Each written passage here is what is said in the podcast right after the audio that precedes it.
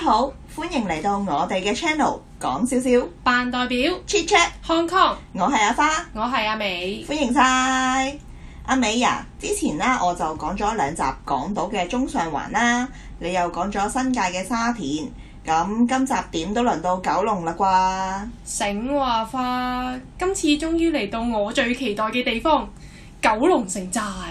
哇！正啊！呢個地方，我一路都好想知呢個地方係咩嚟㗎，一直都覺得佢好神秘。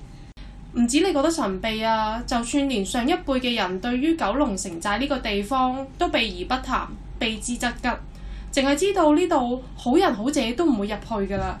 更何況入面九曲十三彎，成個迷宮咁，冇熟人帶根本唔會行到翻出嚟咯。係咯，以前細個嗰陣呢，都冇人特別提過九龍城寨係一個點樣嘅地方。我一路以為佢係好耐歷史嘅嘢嚟㗎啦。上次你講先知，原來九龍城寨係一九九三年先拆嘅，根本係好近期嘅事啊！冇錯啊，其實距離而家都唔夠三十年嘅時間啦。咁所以今集呢，我就會揭開九龍城寨呢個神秘嘅面紗。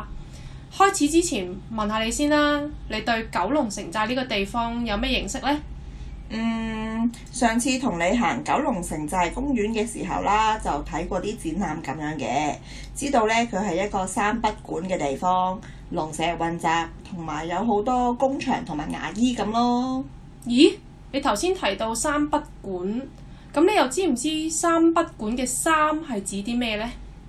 誒、呃三呢應該就係指三樣嘢啦。咁我諗應該係政府、警察同埋黑社會。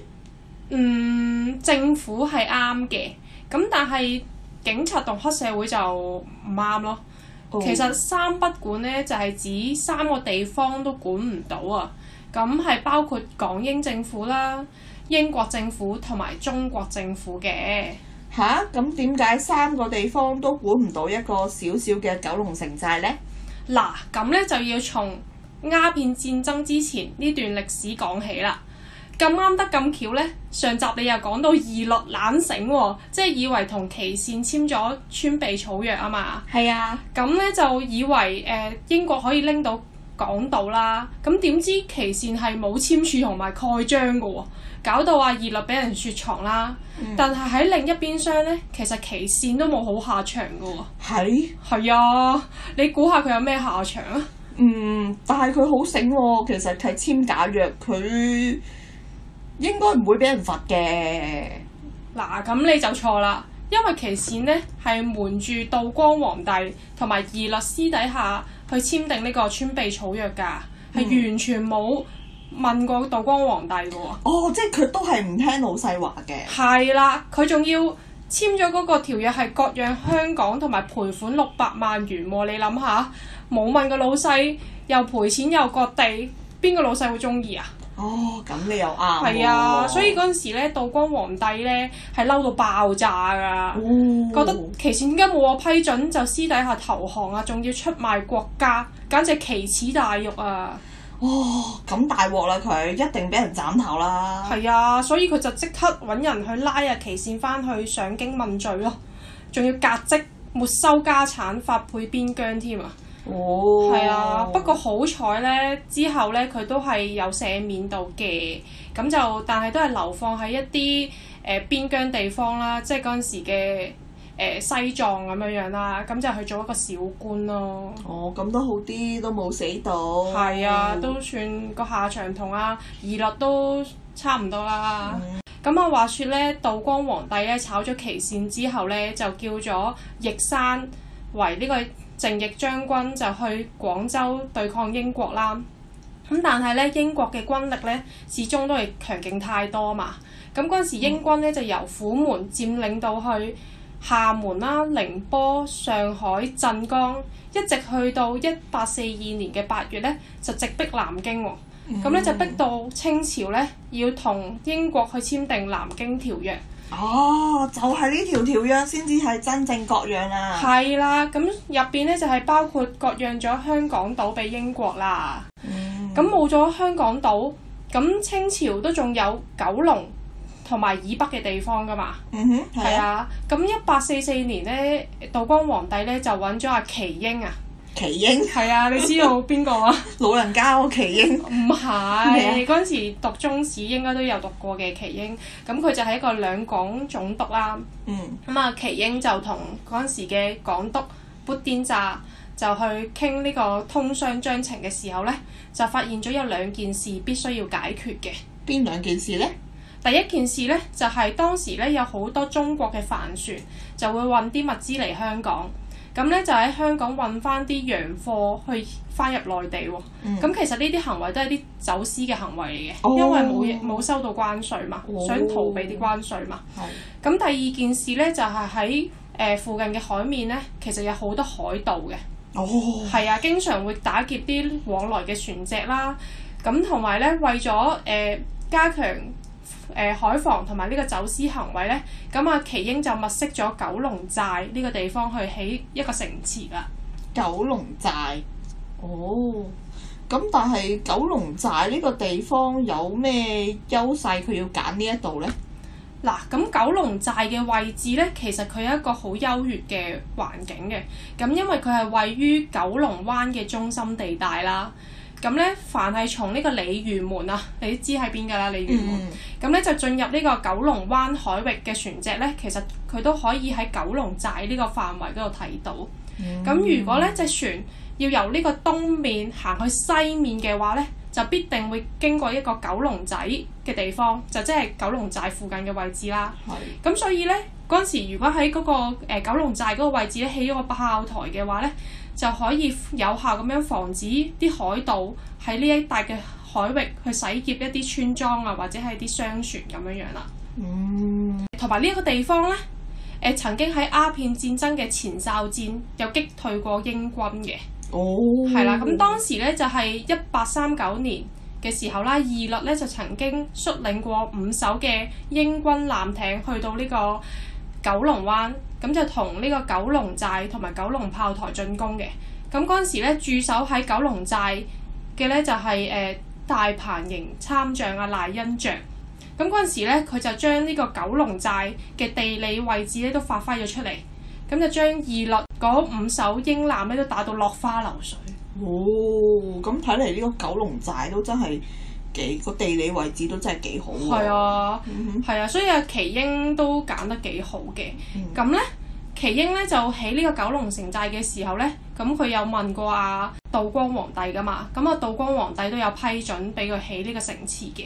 咁啊，奇英嗰陣時咧就誒、呃、問一啲地方嘅鄉紳啦，同埋官員去籌募經費。咁但係其實呢，國家係完全冇撥款嘅喎，嗯，即係我 approve 咗你，但係我唔會俾錢你係起嘅，咯，冇 budget 咁樣，冇 budget 係啊㗎，冇 budget，但係我要你交到貨，係啦。好總之興阿啊啲道老光細。咧就係話誒，總之你起就起啦，總之你唔好用我啲錢就得㗎啦咁 樣咯。咁但係阿奇英就自己搞掂咗啦，佢自己都捐咗啲錢出嚟嘅，咁就去起呢個城池啦。哇！帶錢翻工喎，呢個人係啊，咁咁盡心盡力嘅。冇錯啊。咁啊，城入面咧就起咗一啲兵房啦，同埋衙門啦。咁、個衙門咧就有啲誒、呃有文官同埋武官嘅衙門嘅。咁嗰陣時咧，城寨入邊咧就有文官同武官啦。咁文官嘅職位咧就叫做九龍巡檢司，就係、一個文官嚟嘅。係咁武官咧就係、大鵬協副將，就專門係即係好似依家嗰啲誒水軍咁樣樣啦。係係啦，咁佢文武官都有嘅，佢入面咧仲要咧，誒、除咗衙門之外咧，佢又要有人入去住噶嘛，咁佢就要有水源啦，咁佢又會開鑿一啲井去攞水，咁咧同埋誒呢個城入邊淨係得啲軍隊駐守係唔夠噶嘛，佢都想有一啲農民咧去幫手去開墾個農地啦，同埋可以一齊即係有一個軍民合作去防守邊界咁樣樣啦。咁、所以呢，佢亦都會吸引一啲農民過嚟嘅。咁同埋另外呢，佢亦都會誒、呃想吸引一啲知識分子嚟開發呢個地方啦。咁所以呢，就會喺城入面又起咗一座叫做龍津義學嘅建築物啦。咁、咁再加埋一啲可能誒、呃、武帝廟啊、炮台啊等等。咁喺一八四七年呢，嗰、個九龍寨城呢，就終於起好啦。咁入面咧就有誒、呃大概一百五十名嘅士兵就喺入面駐守嘅。咁就起咗三埲牆啦，即係東南西三個牆，咁又會擺一啲大大炮啊咁樣。咁北面咧就因為佢依山而起，咁就冇擺大炮啦。哇！但係聽落佢係一個好完善嘅社區嚟嘅喎，係啊，又有學校，又有農農地咁樣農民耕種咁樣。係啊，你可以當佢係一個誒、呃即係完善嘅社區咯。其實佢都規劃得幾好嘅。係咯。咁但係起完個城呢、個咁完善嘅城寨之後，係咪真係有用呢？問得好。九龍寨城最大嘅功用咧，其實咧就係同港英政府保持聯絡，同埋交換一啲有關海盜情報嘅啫。嗯咁將啲消息再話翻俾清政府知。至於你講到防禦能力咯喎，你覺得靠嗰百幾個士兵同埋嗰幾支大炮可以防禦到啲海盜同埋英軍咩？嗯，係咯，人哋英軍船堅炮利噶嘛。咪就係咯，梗係唔得啦。咁就喺一八五四年呢，九龍城寨唔好話防禦呢個海盜同埋英軍啊，佢曾經俾啊天地會啊，天地會係啊嚇浩南哥。係啊，就係、反清復明嘅組織啊，攻陷咗啊。哦，嗰陣時咧，誒、清朝咧都係要靠香港嘅外國僱傭兵嘅力量先至有收復翻呢個城池咋，哦，仲要唔係呢個清朝嘅軍隊喎。哦，你諗下。咁好似真係冇乜用喎、咁樣。係啊，之後誒一八五六年嘅時候咧，英國又同中國之間咧發生咗亞羅號事件啊。亞羅號事件。係啊，唔知你有冇讀過啦？唔記得晒咯，還晒俾老師咯。咁咧簡單啲嚟講咧，其實就係講誒英誒、中國嘅官員咧喺嗰個商船亞羅號上邊就進行一啲搜查，同埋去逮捕海盜同埋一啲嫌疑犯嘅行動啦。咁但係咧，因為嗰隻商船係英國噶嘛，咁所以佢就激嬲咗英國，咁後引致到咧後嚟咧就發生咗第二次鴉片戰爭。嗯，係啦，咁滿清政府又唔夠人打啦，咁、就最後又要同英國簽訂咗北京條約，哦割讓埋呢個九龍半島，哦就即係依家嘅界限街以南啦。哦咁樣嘅，係，啊，去到呢個一八九八年呢，清廷呢又同英國簽訂咗一個叫做展拓香港界址專條。哦我知新誒、割埋新界出去嘛，係啦，冇錯啦，就係、英國咧就要求租借深圳河以南同埋離島嘅所有島嶼，就為期九啊九年，就租借咗俾英國嘅。咁滿清政府咧雖然係輸咗場仗，嗯但係都要贏翻個勢。哦，一定跌咗落跌咗係落地揦翻扎沙，冇錯， 佢咧就要求一定要保留九龍寨城嘅主權啊！係咁咧，最後咧，英國咧同清廷咧都達成咗協議嘅，但係咧佢入邊有一句寫到明嘅喎。嗯。聽清楚啦，所有現在九龍城入面駐紮嘅中國官員，可以喺個城入面各司其事，唯不得同保衛香港嘅武備有所妨礙。你聽完你明唔明佢講咩？吓、即係咧佢哋可以自己話事，咁但係咧又唔可以左頭左勢，好似好矛盾喎、嗱，其實佢中文咧其實有少少模糊嘅翻譯，但係其實睇翻英文咧就係講緊話，誒、中國嘅官員咧喺入面係有司法權，但係冇軍權咯，即係你唔可以有一啲軍事嘅行動咯。吓、係啊，咁即係我唔可以，即係有人犯事，我唔可以捉佢噶咯誒、你可以審判佢，但係你唔可以出兵去拉佢咁樣喎。吓、咯。即係我等佢自己嚟自 首。係咪嗱即係咁所以呢我唔可以呢個拉佢，要等佢自己嚟自首，我先可以審佢。所以咧呢條條文其實係好模糊㗎，咁所以就係會引發到之後咧有一啲中英爭拗嘅背景啦。哦係啊，係咁，但係其實佢點解要保留九龍城寨嘅主權咧？呢、個地方咁細，要嚟做咩咧？係啦，咁正如頭先所講啦，九龍寨城佢本身嘅功能就係為咗監察同埋防守嘛，佢有一個好好嘅地理位置啦。咁佢近海啊嘛，又係啲船隻出口嘅必經位置，咁啊方便緝拿同埋走私船隻啦。最緊要係咩呢？就係、要監察住英國嘅一舉一動啊嘛，有啲咩依喐哦哦啊就即刻話翻俾朝廷知。咁啊，同埋咧最緊要一樣嘢喎，就係、方便日後收翻呢個租借土地。點解你知唔知啊？點解啊？因為咧，有關其咩實佢想知道，即係佢起碼都知道你喺嗰段時間英國喺我本身誒、呃租借俾你嘅土地上面做咗啲乜嘢嘢啊嘛。咁但係即係你知道有好多列強話就話租借啫，但係去到租借期完咗之後，其實佢都會借啲意想要咗佢噶嘛。哦，咁、但係如果我喺入面有一個誒、呃土地係係講到明係中國嘅時候，咁其實佢嗰個 bargaining power 咪大啲咯。哦，係啊，同埋我都可以監視住你，等你即係有太多嘅過分嘅行為啊。嗯係啊，咁所以其實呢一個都係佢哋誒之前已經部署好嘅。哦，即係你個九龍城寨其實係一個 spy 嘅機構嚟㗎喎。係啦，可以咁樣講啦。咁不過呢，即係剩翻一個咁細嘅城池呢，其實已經係冇咗大鵬協副將同埋九龍巡檢司呢啲大官駐守㗎啦，都係得翻啲蝦兵蟹將喺入面嘅啫。哦，係啊，所以咧喺一八九九年咧，英國喺接收呢個新界嘅時候咧，就佢遇到咗啲鄉民嘅武力反抗啊嘛。咁嗰陣時咧，中國咧就有誒、呃、兩廣總督啦，咁就派人派兵啊入咗去城寨嗰度，想保護翻中國嘅稅關。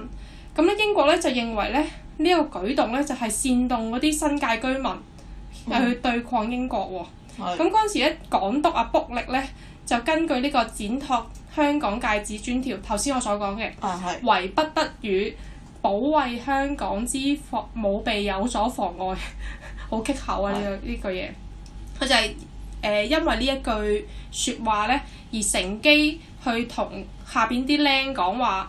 喂，佢出兵啦喎，佢用咗佢嘅軍事權啦喎，咁佢即係違反咗我呢條條文啦，咁佢就誒、即係出師有名咁樣，就要出兵去佔領城寨啦，哦，係咪？啊？你係咪覺得呢句嘢係咪好 tricky 咧？係喎，真係好 tricky 喎。係啊，哦咁當時咧城寨其實入邊都已經冇大官去駐守㗎啦嘛，咁入邊剩翻嗰啲蝦兵蟹將佢都唔會反抗㗎啦，咁、就所以就全部都一下子就撤走晒。哦咁自此之後咧，中方咧又冇再派啲官員入去嗰個城寨入面啦，係咁而英國咧又冇派啲官員去管治呢一個城寨嘅地方，咁所以城寨就變成咗一個三不管嘅地方啦。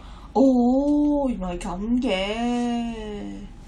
咁但係英國之後，佢唔諗住攞翻九龍城寨嘅控制權㗎，就咁丟空佢喺度啊？嗱，當然啦，咁英國梗係好想攞九龍寨城嘅控制權啦。咁我都借咗咁多個地方啦，冇你一個小小嘅城寨都唔攞埋去噶嘛。嗯，咁但係喺一九零零年呢，即係佢趕走晒城寨嗰班人嘅第二年啦。咁呢，阿李鴻章你知邊個啊？嗯哦，我知我知，就係搞個洋務運動嗰個人啊啊係啊嘛。咁當時咧，佢就係同阿港督卜力咧傾咧，就話咁既然誒、呃、當初英國同中國簽訂咗個條約，就應該要尊重翻呢個條約嘅精神啦。咁如果英國唔遵守九龍城嘅誒、呃主權係屬於中國嘅話咧，後果就會不堪設想㗎啦。咁然之後咧，經過咗呢次會談之後咧，英國咧又好似縮翻少少咯喎，又唔夠膽強行去管治呢一個小小城寨啦。吓，咁就縮沙。係啊，咁就縮晒嗰陣啦。滿清政府都廢㗎啦，使乜縮沙啫？咁但係其實仲有列強噶嘛，啊係啊，佢都要即係顧及埋其他國家嘅一啲利益啊咁樣樣啦，咁佢都唔會咁放肆嘅。係咁但係另一方面呢，其實中國咧都好想攞翻呢個九龍寨城嘅控制權。雖然佢有主權，但係其實佢誒、呃都好想入翻去控制翻個城寨啦。嗯咁、但係呢，嗰陣時一九一二年，你知唔知係咩啊？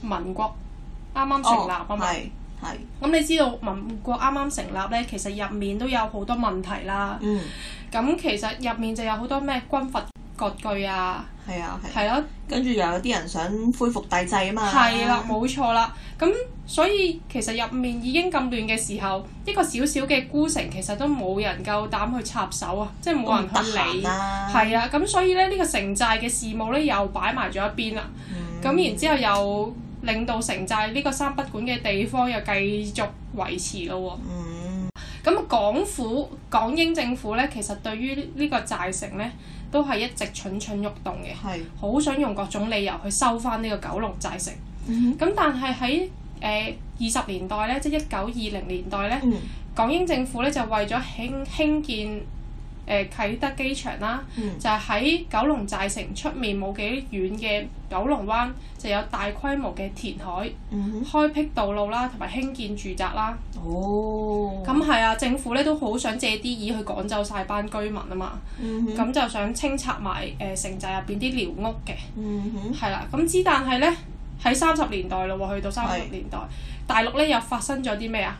國共內戰係啦，之後呢又有日軍侵華啦，哦，咁、大陸就好多人呢都走佬落嚟香港呢度避難，嗯，咁佢哋都會入晒呢個三不管嘅地方，即係九龍城寨啦。係，咁初頭呢，入面呢得嗰四百零人嘅啫，嗯去到呢後尾呢，有成二千人咁多。哦啊四百幾人變成二千人，係啊，呢、個已經唔算勁㗎啦，話俾你聽。係，咁咧人口越嚟越多啦，咁搞到港英政府咧好想用盡方法，無論係補地啦、換地啦、賠償啦，甚至係武力呢啲手段去清拆城寨咧，城寨嘅居民咧都唔肯就範喎，嗯反而呢啲寮屋啊就好似野草咁樣，野火燒不盡。春風吹又生，冇錯啦，你知唔知啊？呢班城寨嘅居民其實都唔係省油的燈嚟嘅。係點樣咧？係啊，當初咧話到明城寨嘅主權係俾中國管噶嘛，係，咁英國做出啲乜嘢損害到佢哋嘅利益嘅時候，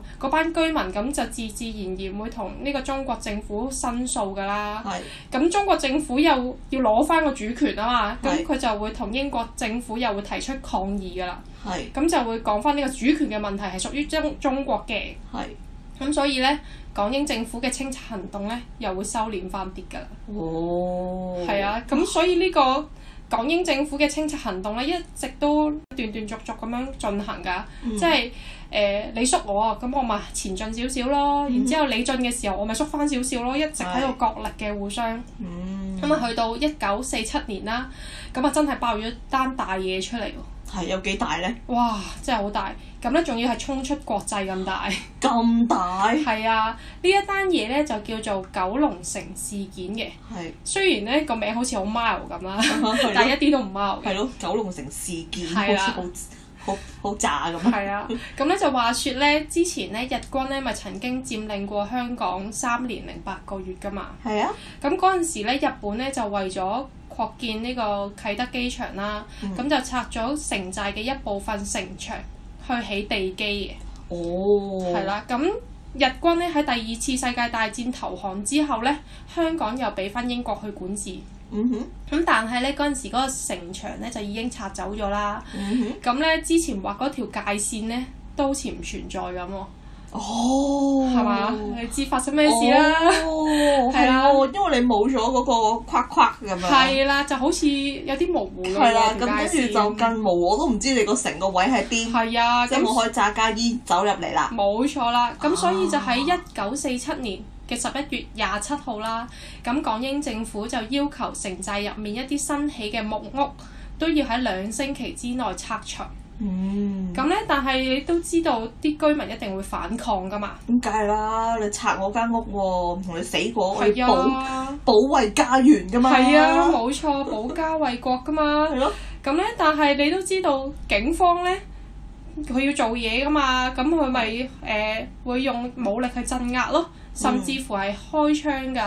哦係啊，所以就造成咗流血事件咯，上晒新聞嘅嗰陣時，誒、有冇人死啊咁？應該係有嘅，有流血事件嘅，哦，咁就引起咗中國全國人民嘅憤怒啦。係係啊，抗議港英政府呢啲咁粗暴嘅行為。係咁喺廣州呢，有全市嘅學生呢都有舉行呢個示威行動。咁嗰陣時呢，喺廣州呢就有個誒、呃英國領領事館嘅，係咁佢哋嗰班學生呢就衝咗入去呢個領事館入面呢，就扯下咗誒、呃英國嘅國旗，並且係衝入去入面啦，咁啊將入面啲家私呢都搬晒出去門口嗰度焚燒嘅。哦咁呢件事咧就引起咗全世界嘅傳媒去報導。係咁之後咧，港英政府咧就冇再派人入去呢個城寨嗰度拆屋啦。哦，咁梗係啦！你咁樣一報道，係人都話，梗係你唔啱啦，強行拆人啲屋咁樣，係啊，全部矛頭直指佢英港英政府喎。係啊，所以港英政府又縮咗啦。哦，啊係係啊，，咁咧之後咧就越嚟越多嘅移民咧都湧咗入去香港啦，咁入面咧就越嚟越多呢啲黃賭毒啊犯罪嘅行為發生咗啦。嗯，咁但係而家完全冇人理城寨入邊啲人噶喎，咁入邊啲黃賭毒啊，啲黑社會咪冇人理咯。係啊，因為呢個係一個三不管嘅地方嘛，咁啲不法商人咧都好識得利用呢一點去作為招來㗎，話入面消費係好安全㗎。咁都得啊？係啊，就吸引咗好多人入去玩㗎。哦，係係啊，包括一啲外國人喎、都好係中意入去玩喎、外國人都入去玩，佢哋唔驚㗎，唔驚㗎。犀利。係啊，咁但係啦，當然啦，誒、入面安唔安全咧，其實係建基於嗰啲誒不法商人有冇俾一啲買路前啲警察嘅。哦，即係嗯佢要賄賂佢哋。係啦，冇錯啦，因為嗰陣時嗰啲警察其實佢哋嘅收入都唔高噶嘛，嗯哼。咁佢哋去到呢啲地方，咁人哋俾錢你咯喎，冇理由唔要啊㗎。咁嗰陣時其實你都知啦，誒、嗰個貪污係好嚴重㗎係啊嘛，係啊賄賂都好嚴重㗎嘛。嗯咁佢哋誒都係隻眼開隻眼閉咁樣咯。嗯所以人哋話誒點解你唔去取締呢啲咁樣嘅誒黃賭毒事業啊？咁就因為嗯佢一個三不管嘅地方咯。咁、其實點都會有啲藉口去話嗰班警察係誒冇能力可以管治到城寨入邊嗰啲人嘅。咁但係其實係佢哋收咗錢，唔唔想管啫嗯係咯，佢有個利益喺度嘛。係。啦，冇錯。係咯，佢同嗰啲黃賭毒勾結咗噶嘛，係啊咁梗係唔想唔想唔想斷咗條米斷路咯咗。條米路咯，係咯。係啊，冇錯啊。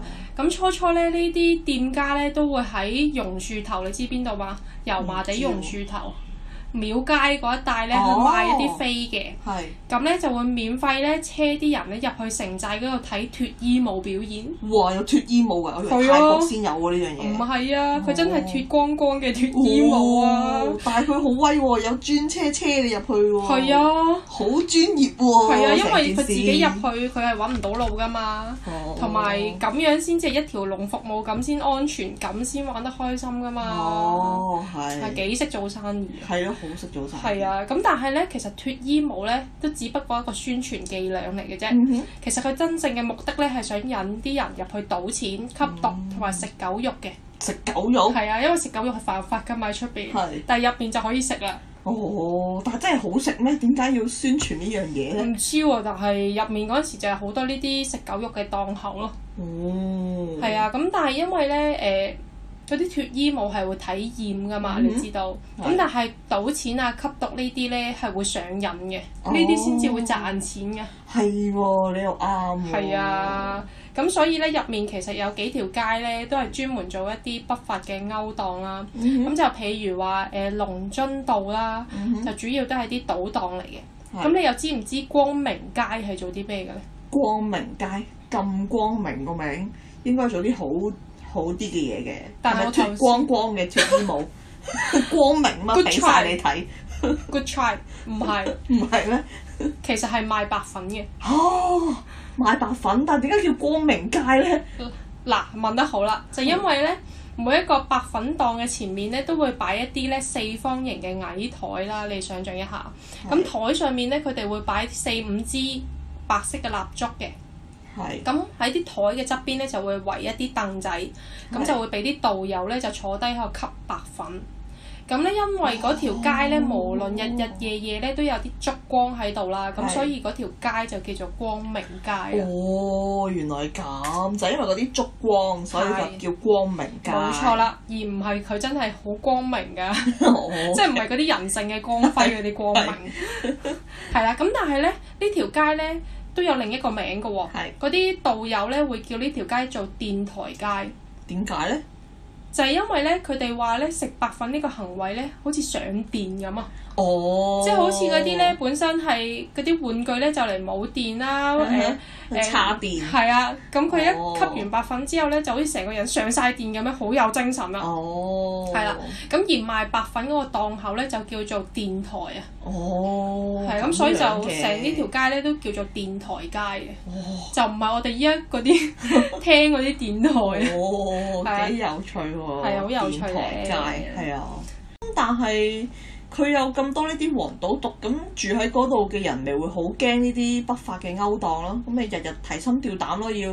嗯，頭先咧我所講嗰啲黃賭毒咧，其實主要都係集中喺城寨嘅東邊。嗯，咁而西邊咧就主要係一啲誒、呃善良普通嘅百姓喺嗰喺嗰度居住啦。啊嗯咁、雖然咧城入面咧就係、一啲不受管制嘅地方，咁、但係誒、呃城入面嘅居民咧都有一個公民嘅權利嘅，係，佢哋都要按照政府嘅規定去攞香港身份證啦。嗯，佢哋入面啲人咧都會出去工作啦。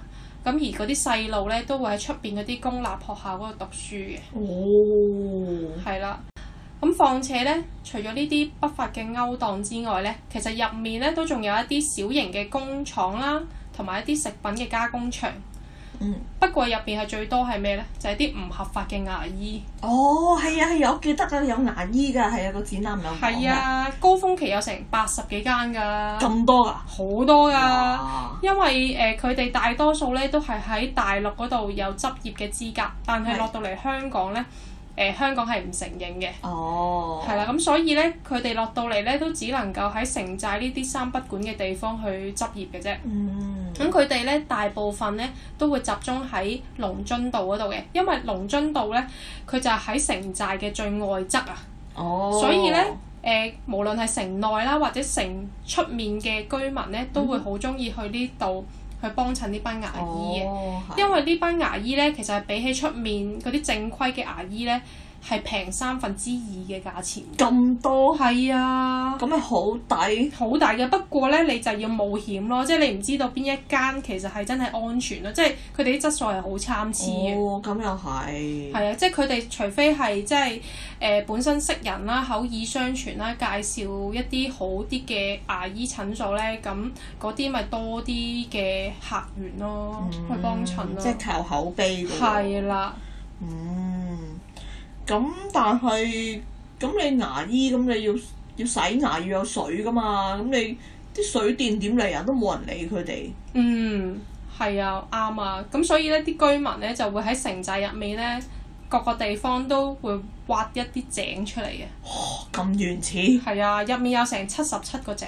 咁多，係啊，你諗下，入邊好多人住噶嘛，佢挖完嗰啲水井，咁佢要有電動嘅水泵呢，係就會將啲水呢抽翻去個天台嗰個大水箱嗰度，係再經由一啲好密密麻麻嘅水管啊，嗯即係當時呢，我哋嗰次呢去誒、呃、參觀嘅時候呢，咪其中有一間哦，房呢。係啊，上面好多條唔知水管定電線嘅，好多嘅，係成啦，個個天花板都係。嗰度就有好多啲密密麻麻嘅水管咁樣樣啦。嗯，咁咧就會由下咪由上而下去輸送到各個俾咗錢買水嘅屋企嗰度嘅。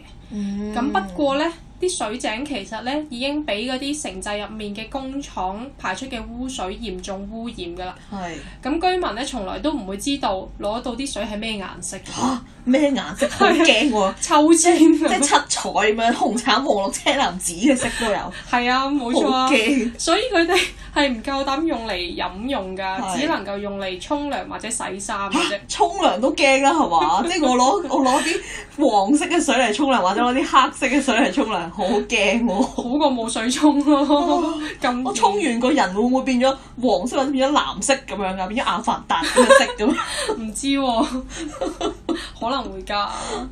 每次沖完涼都變唔同嘅顏色。係咯，好驚喎！係啊咁變色龍啲飲用水咧就要由城寨出面或者係入面嗰啲公共水龍頭，即係啲街喉咧去接水嘅。係咁嗰佢哋咧就會用啲水桶啦或者水箱去擔翻上樓咯。哦，係啊，好似以前好似以前制水咁樣攞水咁樣。係咯，係啦，咁而水泵咧，同埋呢啲城寨入面嘅街道咧，都需要有電噶嘛，電啊燈噶嘛。咁佢哋係點樣攞到啲電咧？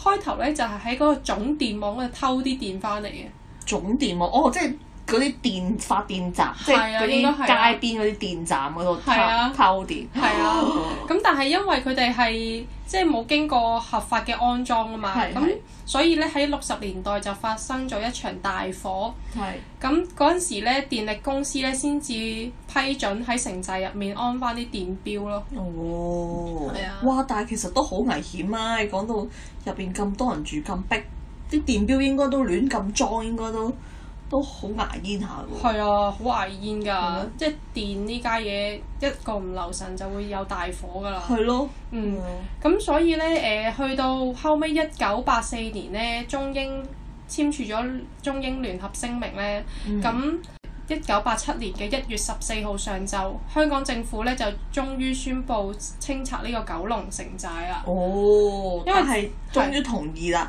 肯係全部人都肯同意去拆係啦。誒、呃就算連呢個中國政府都終於都肯承認可以宣布清拆呢個九龍城寨啊啦。哦佢又竟然肯嘅，佢咪冇咗個主權咯？因為佢都已經簽署咗話九七年會回歸翻俾中國啦嘛，哦咁、 OK 所以佢都係想解決呢個九龍城寨咁複雜嘅問題咁嘅。又係，同埋可能佢都覺得好煩，誒成日都走嚟同我投訴， 我都冇嘢可以做㗎啦，係啊煩到死啊咁。係啊，同埋英國你喺我回歸之前幫我搞掂埋呢壇蘇州市，我不知幾開心添啊啦。咁又啊，係啊，唔通九七之後我仲要接手呢單嘢啊？啊又係喎，都醒㗎喎。係嗯啊，咁所以嗰陣時誒中方同意咗之後呢，咁城寨就分咗三期去清拆嘅。嗯哼，咁你都知啦，咁一清拆嘅時候一定會引起好多不滿㗎係啦啊。咁、城寨嗰啲居民喺入面生活咗咁多年，咁佢哋已經有啲好習慣咗嘅既定模式㗎嘛。嗯哼，咁全部清拆咗之後，其實霎時間都唔知自己之後可以做啲咩嘅，同埋入邊其實有好多人呢都從來冇離開過城寨嘅。竟然係啊，咁日後出到去呢個咁陌生嘅世界，又可唔可以做翻一啲原本嘅工作呢？咁前路都係一片迷茫同埋擔憂嘅。嗯咁誒、呃，雖然話呢，誒、呃、清拆，咁政府都會賠錢俾佢哋啦。咁但係賠嘅錢一定唔夠佢哋喺城寨入面賺嘅多嘅。咁、所以其實入面呢，唔同嘅持份者其實都好擔心，大日清拆咗之後佢哋嘅前路係點啦。咁即係譬如話一啲工廠嗰啲廠主呢，就會好擔心，哇！我喺城寨入邊即係有呢啲食品加工場，咁但係出到去。我哋我又要去顧及呢個租金啊、一啲裝修啊、搬遷嘅費用啊，就算係領牌啊，都要搞好耐啦，因為佢城寨入邊唔使攞牌噶嘛。哦係喎，冇人理，所以係唔使攞牌喎。係啊，但係你出到去，你乜嘢都要跟翻規矩去做㗎咁喎。又係。嗯哼係啊，咁樣西醫同牙醫仲慘，啊，係喎，叫攞考翻個牌喎咁。係啊，完完全全佢哋喺香港係唔可以執業㗎，其實。誒、哦中醫都還好，其實中醫咧就可以承認嘅。啊係。因為佢本身喺大陸都係中醫啊嘛，咁嗯哼佢落到嚟中醫都冇問題啦。咁但係西醫同牙醫呢，就係、唔通嘅兩地嘅一個哦，資格，咁、嗯哼，所以其實佢哋一定要面臨轉行㗎啦。哇！係啊，佢哋好多都係做咗幾十年啦。咁你話去到依家可能五啊幾歲啦，先至要轉行喎，咁我真係做啲咩？做保安啊？唔通真係？係咯，真係唔知點算喎，臨老先嚟失業咁樣。係啊，咁啊供水商都面臨一啲個誒冇、錢賺嘅情況啦，係咪先？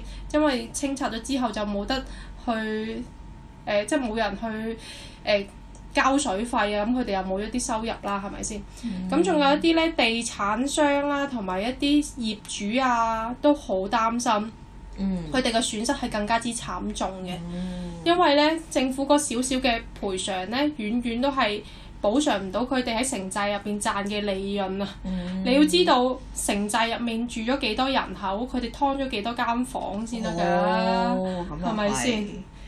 佢哋一個小小嘅地都已經可以起咗成可能幾十個單位啊！哦，係啊，咁嗰啲小業主同埋啲租客又係好擔心啦。啲、小業主就覺得哇，我已經俾咗咁多錢去裝修呢個安樂窩咯喎，咁、你無啦啦又要我出去，又要重新揾一個地方居住，然之後誒、你政府賠俾我嘅錢又未必真係可以買到一個同樣嘅單位，嗯咁佢哋又會擔心啦。咁租客又係啦，出邊啲租肯定貴好多噶嘛係啊，係啊咁佢哋都驚負擔唔起嘅。雖然啦，呢啲居民係咁擔心啦，咁而另一方面呢，誒、呃喺清拆之前呢，其實九龍城寨呢都受到咗好多人嘅關注同埋留戀嘅。你都知道啦，嗯一知道有啲嘢清拆嘅時候，一定有好多人去爭相報道同埋去朝係啊聖打卡嘅。係啊係啊，即係你會突然間，即係總人類總係咁樣嘅。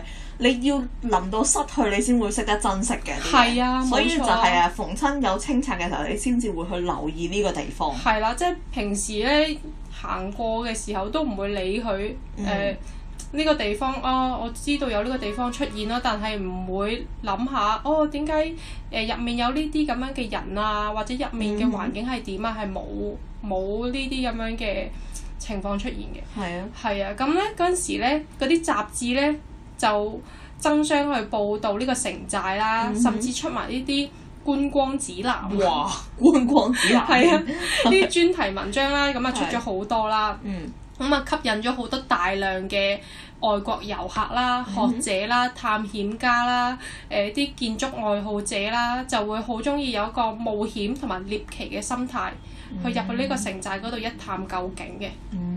咁啊講翻呢個城寨啦，你知唔知城寨其實佢得六英畝半嘅面積嘅地方，你知唔知六英畝半係幾大？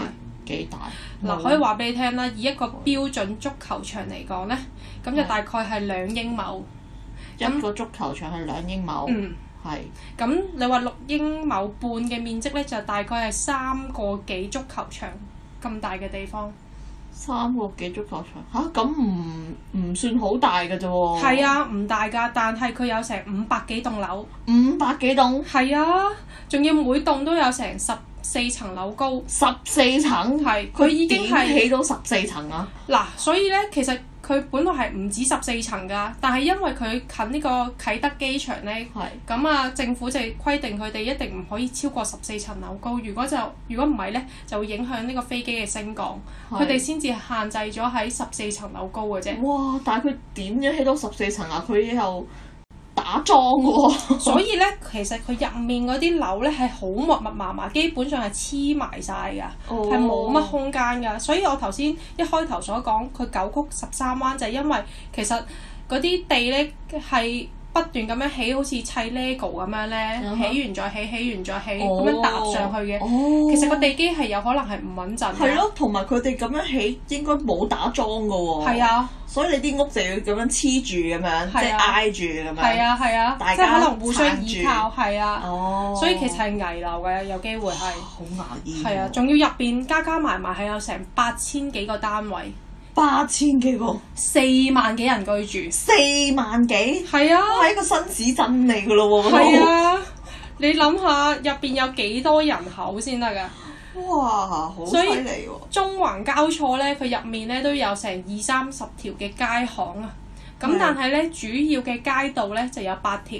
嗯咁啊、頭先我所講嘅有龍津道啦，嗯哼有光明街啦。嗯哼，咁又有誒、呃、龍津路啦，頭先講龍津道，原來仲有條龍津路嘅，哦，咁啊仲有誒、呃、東頭村道啊，嗯啲老人街啊、大井街啊呢啲咁嘅地方啦，咁啊嗯總共加加埋埋咧，主要街道咧就有八條嘅，哦，但係咧入面因為嗰啲違章嘅建築咧都冇統一嘅規劃啊嘛，嗯佢又冇圖紙嘅，咁基本上係不斷咁樣去僭建嘅啫。係咁啊令到咧寨城嗰個內部結構咧，永遠都係變化緊嘅， 好神奇嘅，好似 Harry Potter 咁樣㗎。係啊，最後咧好神係奇去到一個難以想像嘅複雜程度，係入邊好似一個多維空間咁亂嘅。係係啊，咁總之咧入到去咧，你係唔會識得出翻嚟㗎，普通人。啊哈係啊，咁啊，佢入面有好多樓之間呢，都會打通咗啦。咁係除咗地面嗰啲通道之外呢，其實佢樓同樓之間呢，都會有啲通道可以過嘅。係可能你去落到另一層呢，就可以行一條路，跟住又過咗另一棟樓咁樣樣㗎啦。哦，即係好多小路穿嚟穿去咁啊係啦樣，咁好多時呢，都可以喺人哋屋企嗰度呢，穿過去第二個地方㗎。咁有趣，係啊即係 Harry Potter 咁樣喎。突係啊然間可能我穿過，即係揭開呢幅畫有條路咁樣穿過去。即係其實好似我哋依家玩嗰啲鬼腳遊戲咁樣咧，哦你永遠咧落到下一條咧，你都唔你先至知道下一條路係喺 邊度咯。哦，係。佢係 exactly 咧就好似人哋嗰啲鬼腳遊戲咁樣嗯嘅哼，即係可能行呢條路就係掘頭路，跟住無啦啦行嗰條路咧又會有一條新嘅出路喎咁樣咯，哦就係咁神奇㗎啦。咁所以咧就吸引咗好多啲外國人嚟嚟朝聖啦。嗯咁喺最後入去寨城誒呃呢、批人入面咧，其中有一隊咧就係、日本人嚟嘅，嗯，就係、嗰個叫做九龍城寨探險隊，有成十哇一個人嘅，咁搞笑。係，啦。咁呢一探險隊。都誒呢一班人咧，其實都誒、呃被港英政府容嗯許佢哋以一個星期嘅時間去描繪翻城寨入面嘅地圖。哦，係啊，咁嗰班探索隊咧都係一啲好專業嘅人士嚟嘅。係。包括有歷史學家啦，有啲建築師啦、工程師啦，或者係城市規劃學者嗯啦。咁佢哋咧喺嗰一個禮拜入面咧，都係非常之爭分奪秒咁樣畫咗一個好精細嘅結構圖出嚟嘅。係。咁而呢幅圖咧，依家都可以喺九龍寨城公園入面嗰個銅柱嗰個模型嗰度睇到啊。哦，就係嗰個模型，係就啊係根據佢哋當時畫嗰個地圖整係嘅。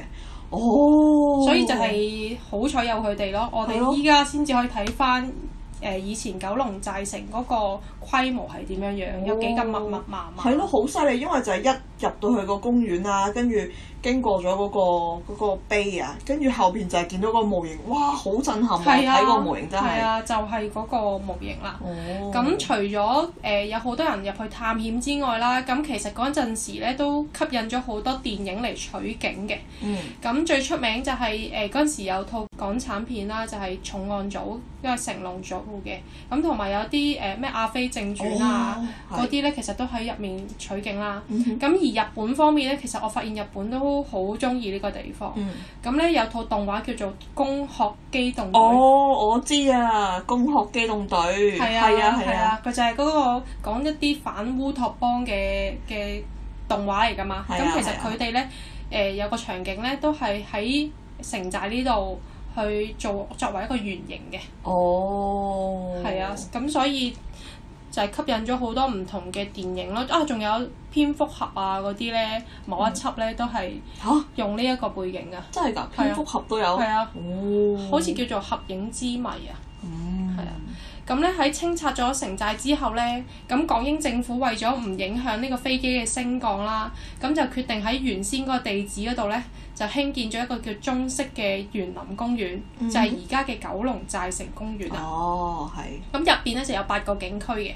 係咁就包括以前九龍城寨嘅一啲遺跡啦。咁、就譬如我哋頭先見到嘅南門懷古咧，嗯咁入邊就保留咗一啲城牆嘅鋼筋啦、排水溝啦，同埋旁邊一啲石板街，嗯同埋咧有一塊咧刻住九龍寨城同埋南門嘅一個花崗岩嘅橫額嘅，哦，係啊，佢有塊石碑、石額係啦。嘅橫額喺個地下斷開咗係㗎啦係嘛，啦就係啊嗰個啦。係啦，冇錯，嗰、啊個就係真係原本喺嗰個九龍寨城誒、呃上面嘅一個橫額嚟嘅。嗯，咁、而另一個景點咧，衙門面色咧，就係，係保留咗城寨唯一一個完整嘅建築，嗯就係嗰陣時、呃、九龍巡檢司衙署嘅所在地。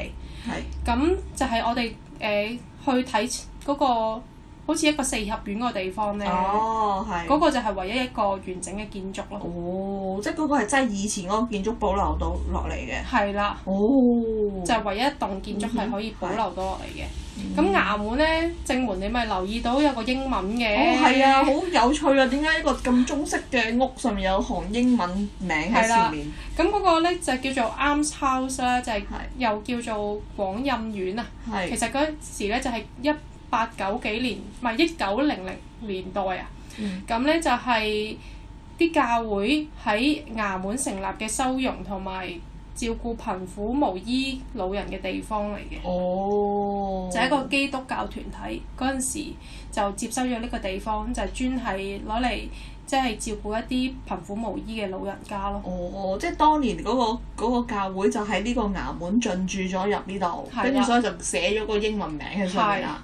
跟住就哦，唔怪之啦，我就覺得奇怪，因為點解呢個衙門會有英文名喺上面嘅？係啊，冇錯啊，就係、因為嗰陣時嗰個衙門其實經歷咗呢個歷史呢，其實有好多唔同嘅用途咯，有衙門啦，有誒、呃一啲辦學嘅團體啦，有老人院啦，其實佢改變咗好幾個用途㗎啦。嗯咁、最後就係呢一個誒、呃、類似老人院咁嘅地方咯。嗯係啊，咁呢個城寨就係咁樣樣啦，個介紹。哦，係啊，佢依家就變成一個歷史咯。嗯哼，係啊，我哋就只能夠喺啲書本啊、相片啊，甚至一啲電影先至可以建構翻嗰陣時曾經見過嘅嘢咯。哦，哇！但係呢個城寨都真係一個好神奇嘅地方喎，嗯係咯、佢成件事係成件事係你點講啊？即係佢係一個各種各樣嘅嘅嘅偶然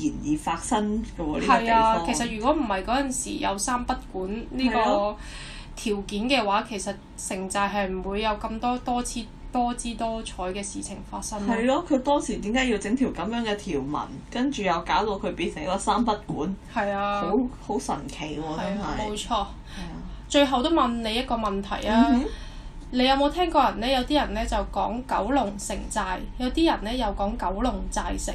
啊，係，我都想知點解？其點解呢實我都唔明邊個先係啱嘅咧？嗱，你有冇留意公園嗰個橫額？其實佢係點樣介紹啊？九龍城寨公園定係九龍寨城公園？誒、我個入口我就見佢係寫住九龍寨城公園咯，嗯但係入邊個碑我就冇仔細睇係寫咩啊。嗯，咁其實呢係啱嘅，真係九龍寨城公園先至係個正名嚟嘅。哦，因為其實好似我頭先一路講咁樣啦，咁嗯哼其實九龍寨城呢係有咗個寨先再起個城噶嘛。哦啊係喎，你一開頭講佢嘅歷史就係佢要喺九龍寨呢個地方起一個城。係啊。哦，同埋佢嗰陣時咧，喺嘉慶嗰個年代咧，即係誒、嗯乾隆之後咪嘉慶嘅，嗯咁咧、已經有一本書咧叫做《新安縣志》，嗯就已經出現咗九龍寨呢條村㗎啦。哦，咁、所以其實最初咧係九龍寨嘅，係係啦，咁就先至再有城咁樣咯。嗯咁、城就係道光帝嘅時候先起㗎嘛，係係係啦。咁點解後尾啲人咧就會講咗九龍城寨咧？係啊就係可能係因為你知道九龍城呢個區啦，啊係啊係啊，咁喺、九龍城寨嘅出面就係一啲九龍城嘅地區，咁可能啲人講講下嘅時候就為咗區分九龍寨城同埋九龍城嘅分別，就會講咗做九龍城寨咯。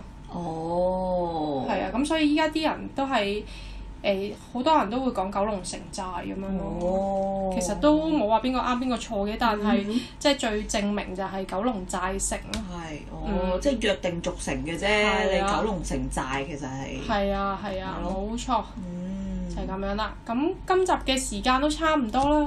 嗯，好啦，咁我咁啊，大家都可以去睇下呢個九龍寨城公園啦，嗯去了解翻呢個九龍寨城嘅故事啦、歷史啦咁樣，同埋佢個模型真係要睇，真係好犀利，我覺係啊，得。冇錯。同埋真係你睇翻以前啲書呢，就真係發現哇，入邊幾咁逼仄啊啲環境，但係啲人都可以生活得咁好。其實入邊都仲有好多人情味嘅小故事嘅，嗯即係有好多書呢，依家都仲講緊以前佢哋喺入面嘅生活係啲係點樣啊。咁但係因為今日嗰個時間嘅關係，我講唔到咁多。